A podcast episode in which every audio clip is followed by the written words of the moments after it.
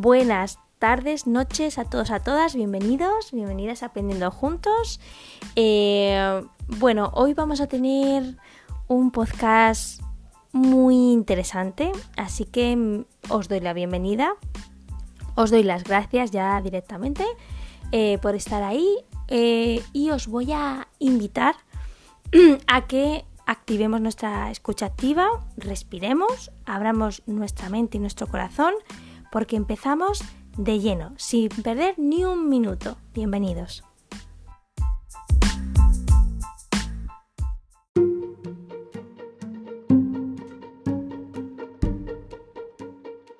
Y bien, la solución de ayer de la adivinanza era que sabíamos que el hombre estaba de bancarrota, en la bancarrota, porque estaba jugando al Monopoly.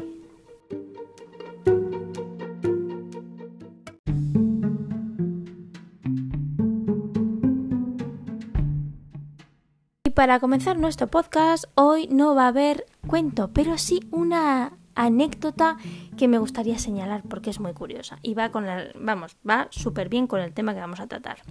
Dice, Pablo Picasso se encontraba descansando en una playa del sur de Francia cuando se le acercó un niño con un papel y éste le pidió un dibujo dedicado. El pintor rápidamente se percató que el pequeño había sido enviado civilinamente por sus padres con el fin de conseguir una obra suya gratis. Picasso se deshizo del papel y pintó el autógrafo en la espalda del crío. Días más tarde, en una reunión entre amigos, relató lo sucedido y comentó, entre risas, me gustaría saber si lo han vuelto a lavar al niño.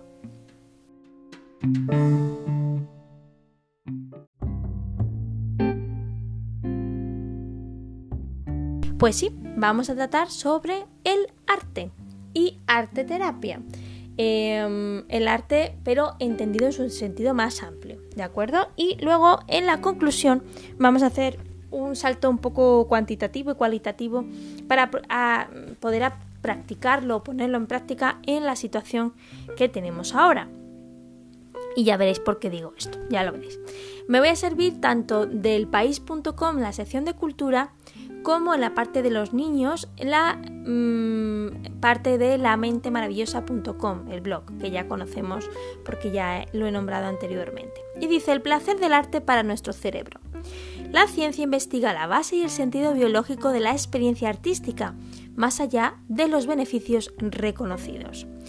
Ocho figuras humanas cazando sobre piedra, esta es hasta el momento la obra de arte más antigua conocida. Está datada en al menos 43.900 años atrás. Por aquel entonces, Paleolítico Superior, el Homo sapiens se extendía por Europa y dejaba cientos de estatuillas con forma humana talladas en hueso o madera o esculpidas en arcilla. El arte forma parte esencial del ser humano de una manera todavía misteriosa y fascinante para quienes buscan su base y sentido biológico. ¿Por qué y cómo el cerebro crea, procesa y entiende el arte? Durante siglos se han producido muchas reflexiones filosóficas y acercamientos científicos. Ahora, la neuroestética intenta resolver el enigma. Aunque los estudios sobre neuroestética son anteriores, no fue hasta el 2002 que el término se adoptó de manera oficial. Esta disciplina investiga la interacción entre la observación de un objeto artístico y los mecanismos y redes cerebrales que influyen en la respuesta emocional al mismo. La belleza es una manifestación de la alta organización de nuestro sistema neuronal y no existiría sin el concurso de nuestro cerebro. Explica el doctor Juan Carlos Portilla, vocal de la Sociedad Española de Neurología. El experto enumera que son múltiples las áreas cerebrales que interaccionan durante la experiencia artística. En primer lugar, cuando se observa un cuadro o se escucha una canción, se produce una respuesta sensorial y motora. En el proceso intervienen también el conocimiento y el significado, que dependen de la experiencia, el contexto y la cultura de cada individuo. Por último, entre el juego la emoción y la valoración, sujetas al sistema de la recompensa que involucra el, el placer o al placer. Las herramientas de las que se sirve la neurociencia para analizar estas situaciones son principalmente la neurofisiología y la neuroimagen, especialmente la funcional, aquella que permite ver el espectáculo del cerebro trabajando en directo. Portilla detalla que en los últimos estudios existentes se ha observado cómo las zonas asociadas con la recompensa y el placer se activan como respuesta a un estímulo artístico, pudiendo variar los circuitos que ponen en marcha dichas áreas dependiendo del tipo sensorial, si es visual, auditivo, etc. Es decir, nuestro cerebro disfruta ante una pintura hermosa al igual que ante un plato de deliciosa comida. Estos hechos traen consigo consecuencias. Existe cada vez más evidencia de los beneficios físicos y del estado de salud general a los que se asocia la percepción y los procesos creativos artísticos. Existen incluso proyectos que evalúan de manera concreta estos beneficios, apunta el neurólogo. Así, algunos estudios vinculan la práctica artística con el desarrollo de una mayor plasticidad cerebral, además de los beneficios psicológicos. Por estos motivos, el arte se emplea como complemento terapéutico en numerosas dolencias, la música en el Alzheimer o las artes plásticas para controlar la ansiedad. La experiencia artística produce un bienestar en la persona, bien sea creador o simplemente espectador, una ganancia que Portilla matiza no se puede deslinear de los aspectos culturales. Aunque existen unos mecanismos comunes cerebrales de respuesta ante ese objeto artístico, la influencia cultural y la relación individual con ese objeto observado son determinantes. Los beneficios se multiplican cuando hablamos de niños. Teniendo en cuenta los complejos mecanismos cerebrales que entran en marcha durante los procesos creativos, el estimular la participación en el desarrollo de estos procesos facilita una mejor función cerebral y mejor desarrollo de la conectividad entre las distintas áreas y funciones cerebrales implicadas. Funciones como la atención, la memoria, la capacidad visoespacial, entre otras, están directamente asociadas a los procesos de creación artística, enumera el neurólogo. La educación artística lo sabe bien Chema Mesías, profesor y autor del libro Educación Artística Sensible. Su discurso engrandece la enseñanza del arte en las escuelas, pero aclara que si el planteamiento es malo, tedioso será para los alumnos y mejor será prescindir de ella. Mesías ha ideado un sistema para los centros educativos que apuestan por prácticas de proximidad, basadas en tres puntos. Arte contemporáneo, el aula como laboratorio y los artistas habitantes. Los niños viven el hoy, su entorno. Para ellos es más natural el arte contemporáneo que el clásico. Llegan a, él sin prejuicios, justifica este profesor. Atraídos por eh, lo novedoso, Mesías les inculca la normalización del fracaso en el proceso de experimentación. La clase es un entorno seguro de prueba y error. Intentamos además atraer a algún artista joven para que rompa la concepción de genio consagrado, lo invitamos a que habiten el espacio, que convivan y desarrollen proyectos con los profesores y también con los estudiantes insisten que no se trata de artistas residentes, porque eso puede implicar que solo duermen en un espacio, sino que deben establecer proyectos colaborativos con los profesores y con los alumnos. Este proyecto consigue crear un vínculo entre los niños y el arte que perdura en el tiempo gracias a una experiencia este-, estética intensa. Es en ese momento en el que los niños asimilan el arte en su vida y la enseñanza merece la pena. El profesor aclara que no se trata de crear artistas, sino de trabajar un lenguaje diferente que les permita expresarse sin reducirlo a la sentimentalidad. Desarrollan una sensibilidad estética y esto activa una manera diversa de ver la vida, de ponerse en el lugar del otro y abrirse a lugares, individuos y culturas, genera personas críticas y socialmente comprometidas.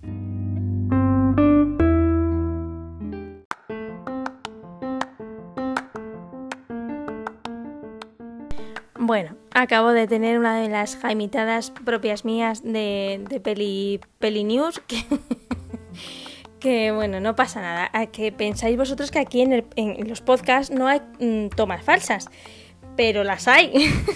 las hay y son muy graciosas. Además que uno mismo, yo por lo menos me parto de risa yo misma y, y, me lo paso estupendamente. Y yo sé que mis colaboradoras también han tenido su momento, me han comentado, su momento de de tomas falsas que también se han reído mucho. Así que bueno, no pasa nada. Estos momentos de, risa en directo o en casi directo también son muy, muy provechosos y, positivos. Eh, bueno, os comentaba en la toma en directo, en la toma primera, que, bueno, que sí, que es verdad que eh, yo he aprendido cosas, muy aspectos que no conocía del artículo que hemos leído del país y además que, bueno, la parte, mm, digámoslo así, que nos puede venir también eh, conocer estos aspectos tanto a los adultos como a los niños. Eh, en la siguiente parte que vamos a tratar, pues son ejercicios que van dirigidos a los niños, pero oye, yo también os digo que como todos llevamos un niño interior, un niño interior, pues también nos sirven a los adultos perfectamente. Así que aplicaros el cuento porque la terapia tiene muchos beneficios para nuestros pequeños y para los que no somos ya tan pequeños, aunque nos sentimos pequeños. Y eh, decía, porque al pobre doctor neurólogo le he cambiado en el anterior, en la anterior toma el apellido, decía que eh, el, neurólogo Portilla, el doctor Portilla, pues explicaba los diferentes beneficios que tiene para nuestro cerebro el arte. Y ello también se aplica a estos ejercicios que vamos a ver y que nos comenta la psicóloga María Alejandra Castro Arbeláez. Lo he dicho bien porque también podía haber metido la gamba. Dice cinco ejercicios de arte terapia para niños. Y los niños nos comenta, son grandes exploradores, día a día expresan su motivación por conocer y descubrir cosas nuevas. Son seres que se maravillan con todo lo que les rodea y hacen de su vida un mundo mágico en el que reinan los descubrimientos. La curiosidad que los niños albergan da forma al potencial de su creatividad. Tienen una gran capacidad para generar nuevas ideas que podemos ver reflejadas en sus juegos y en sus preguntas. Y os acordáis ahí el podcast de las, de las preguntas y la pedagogía de las preguntas. Y cuentan con la imaginación como tesoro, un recurso importante que les ayuda a disfrutar de la mejor manera. Ahora bien, la creatividad de los niños se puede explorar de diversas formas, entre ellas el arte. A través de los procesos creativos, los niños pueden aprender, explorar, estimular diversas sensaciones y percepciones, motivarse, aprender recursos para afrontar situaciones difíciles, mejoran la atención, la motricidad, la habilidad visoespacial, entre otras cosas. Incluso muchas veces pensamos que los niños no tienen problemas, pero esto no es así. Claro que los tienen, al igual que los miedos y las preocupaciones, la diferencia es que lo muestran de otra manera. Los ejercicios de arteterapia son una excelente, una excelente opción tanto para ayudarles a encontrar un camino de expresión como para solucionar esos problemas. A continuación te explicamos 5 ejercicios de arteterapia para niños que fortalecen su mundo creativo y además facilitan la expresión de aquello que les preocupa. La imaginación es el lápiz con el que el niño pinta sus mejores aventuras. La magia de los mandalas. Los mandalas son círculos sagrados que provienen de, culturas orientales y que se han comenzado a expandir por todo el mundo en la actualidad. Existen diferentes formas de utilizarlos con los niños. Algunas son colorearlos. Los niños pueden decorar o pintar mandalas que ya estén diseñados. De esta forma favorecemos que entren en un estado de calma y relajación. También se puede hacer o propiciar que lo, creen, que lo creen y que lo decoren. Cuando tienen la capacidad de realizar dibujos más precisos, pueden crear sus propios mandalas y luego decorarlos. Además de relajarse, despiertan su creatividad. Mandalas y atención plena. El terapeuta invita a los niños a prestar mucha atención al proceso creativo. Para ello, utiliza elementos que favorezcan esta situación, como por ejemplo la música. La magia de, los mandalas consiste en facilitar que el niño conecte consigo mismo con sus pensamientos y emociones más profundas. A través de ellos, los niños pueden expresar cómo se sienten e incrementar sus habilidades creativas y visomotoras. Además, el arte terapeuta puede analizar los pensamientos y sentimientos del niño a través de lo que proyecta en ellos. Colorear mandalas es un ejercicio de arte terapia para niños que favorece la calma. Arteterapia para niños con arte plástico. Los ejercicios de arte plásticos son maravillosos. A través de los elementos como la fotografía o el dibujo, los niños crean una obra de arte y exploran durante el proceso diversas sensaciones y percepciones. Las ideas son muchas. Algunas, por ejemplo, como la fotografía. Aquel niño se conoce mediante imágenes suyas y de su mundo. Posteriormente, realiza una reflexión sobre la elección de sus fotografías y de la relación con sus conflictos. Por ejemplo, también la pintura. A través de ella, el niño es capaz de mostrar parte de su mundo interno.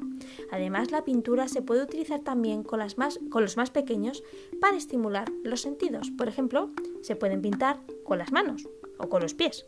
Recortes. A través de la creación de un collage, los niños pueden estimular su mente para poner en él lo que sienten y lo que piensan. Esculturas. Se trata de crear cosas mediante arcilla o algún material moldeable. Incluso su propio cuerpo también puede utilizarse para expresar pensamientos, situaciones y determinados sentimientos. Todos estos ejercicios favorecen la liberación de problemas y cambio de perspectivas.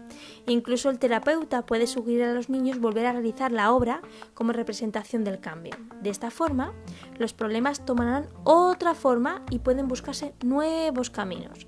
Como dice Pablo Picasso, pintar como los pintores del Renacimiento me llevó unos años, pintar como los niños me llevó toda la vida. La escritura. Para realizar arte terapia con niños a través de la escritura hay que tener en cuenta la edad a la hora de elegir las actividades. Un ejercicio posible sería realizar una descripción de ellos mismos. Una vez terminada, se hace un análisis junto a ellos sobre el porqué de cada aspecto, así como de aquello que les gustaría mejorar y que no.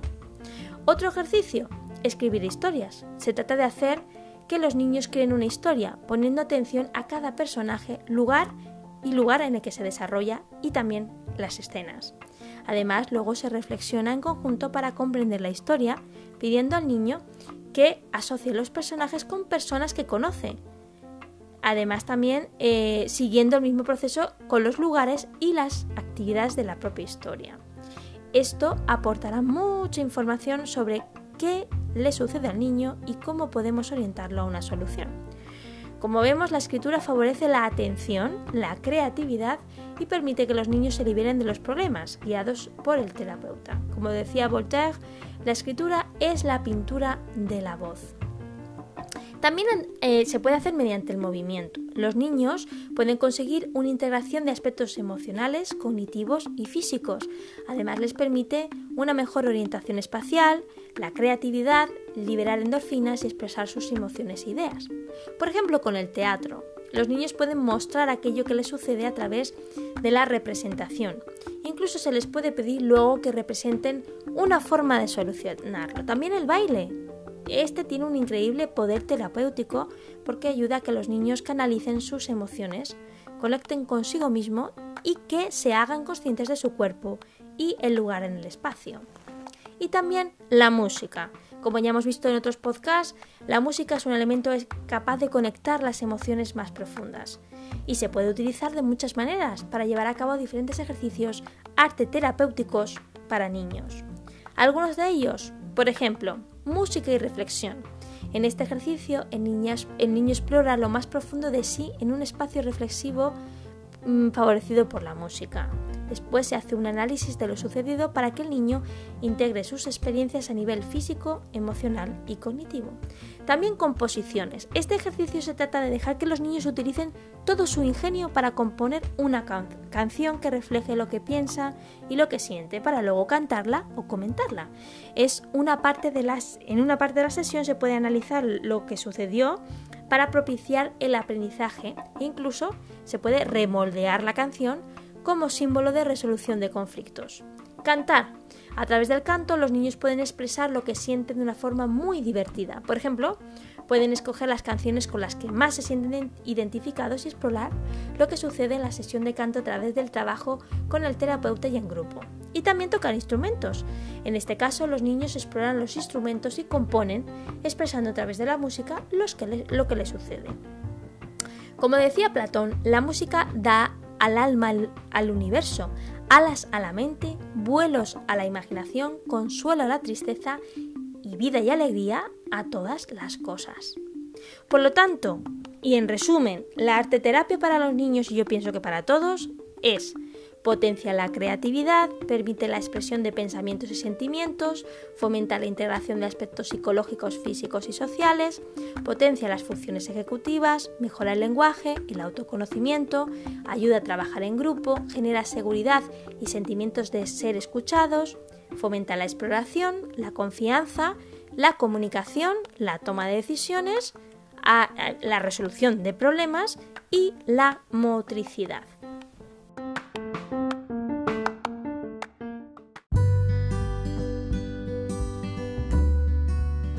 Yo sabía que os iba a gustar. Ya estoy viendo yo a las madres de esos niños de 3, 4 y 5 años apuntando en, una libreta cosas para poder hacer en estos días que tienen por delante en esta semana. Pues claro que sí, yo lo veo genial. A mí me ha gustado muchísimo y hay muchas cosas de estas que no, no descarto incluir en actividades que fomenten el lenguaje para mis niños eh, en, lo que tengo previsto como tarea evaluable, de alguna manera llamarlo así, para la semana que viene. Me ha parecido súper interesante, pero me ha parecido súper mega interesante también eh, mm, el hecho de que todo es aplicable a los adultos también y todo tiene... Eh, ese aspecto que tanto me gusta, que es poder meter juego, aprendizaje, eh, relación y comunicación. Para mí, que una actividad tenga esas cosas, esos aspectos y que se pueda incluir en, e, ella, me parece mm, una actividad súper llamativa, la verdad, eh, desde mi punto de vista. ¿eh? Vamos, yo tengo que confesaros, hoy tengo que confesar, como diría Rocío, creo que era, o Isabel Pantoja, que yo pinto mandalas. Y de hecho, uno de mis regalos de mi cumpleaños ha sido un libro maravilloso que me han regalado mis hermanos de 1500 tipos de mandalas diferentes. Y yo, de verdad, os digo de verdad, que lo disfruto con la caja de 200.000 colores que me regaló mi novio por mi cumpleaños anterior eh, parezco una niña, o sea, vuelvo a mi infancia, pero es que realmente lo disfruto y realmente me sirve de, mm, de momento de aquí y ahora, de mindfulness, digámoslo así, ¿no? Eh, mini mindfulness, ¿no? De desconexión para conectarme conmigo y poder realmente mm, sentirme eh, y hacerme un escáner de, de cómo estoy. Y todo pintando, porque en realidad un pero no es solamente pintar, es elegir los colores, elegir el, tono, la combinación de contrastes, crear efectos eh, en la imagen, o sea, es, una cosa, y además tiene esos detalles que a veces son muy complicados, ¿no? Que tienes que hacerlo bien con la punta, que para no salirte, bueno, en fin, es un trabajo de suma paciencia, como los puzzles, para mí, me parece, pero que, oye, voy aprendiendo y estoy disfrutando muchísimo, así que os animo. ¿Y por qué he traído el, este, el tema de arte terapia aquí? Aparte porque creo que, son actividades que se pueden promover y hacer en este tiempo que tenemos eh, para dar cabida y dar eh, salida a nuestras emociones y gestionarlas también, que es un aspecto muy muy importante en la época que estamos, y también crear espacios de comunicación y de vinculación y de relación saludable y positiva con las personas con las que convivimos o con las que convivís, eh, ya sea familiares, con niños pequeños o no, bueno, matrimonios, abuelos, bueno, quien sea. Eh, además es una cosa que podemos hacer cualquier, no hay edad, podemos hacerlo cualquier persona. Y además porque creo que, eso nos va a ayudar em, a, entender que, que el arte impregna todo nuestro ser. Y lo hemos visto con el cerebro. Al cerebro le gusta el arte. Y le gusta el arte porque combina muchas cosas y porque puede crear y puede contrastar y puede investigar y puede innovar y puede todo, pero es que eso se aplica perfectamente a nuestra vida. Entonces, yo os invito, os invito a que cuando estéis en esos momentos en los que estáis divagando vuestros pensamientos, en los que estáis haciendo preguntas de calidad, en la que, bueno, estáis eh, escaneando vuestras emociones y gestionándolas, en las que estáis en un diálogo de comunicación asertivo o habéis eh, llamado a una persona que hace tiempo que no habláis para demostrarle que más allá de las manos se puede dar caricias a través de las palabras, os animo a que en esos momentos eh, os imaginéis os imaginéis em, que tenéis delante de vosotros un papel en blanco. Y os, penséis qué pondríais en ese papel. ¿Qué pondríais? Nada, puntos, rayas, paisajes, letras, porque todo eso hace que, que primero que os focalicéis y después que realmente os em, palpéis interiormente cómo estáis, cómo, cómo estáis emocionalmente.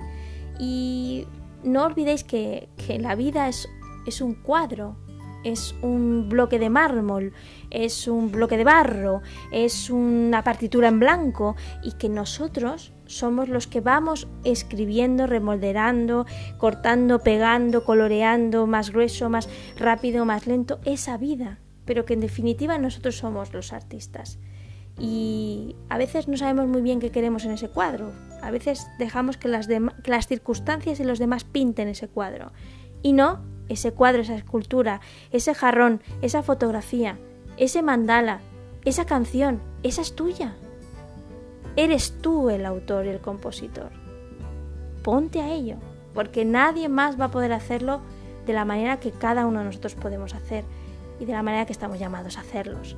Así que adelante, coge tu pincel, tu lápiz, tu tiza, tu barro, tu agua, tu lo que sea, tu cámara y ponte a ello. Ponte a, a delimitar, a dibujar, a crear la vida que quieres. Y para eso necesitas preguntas de calidad y reflexión. Pero hazlo sin miedo.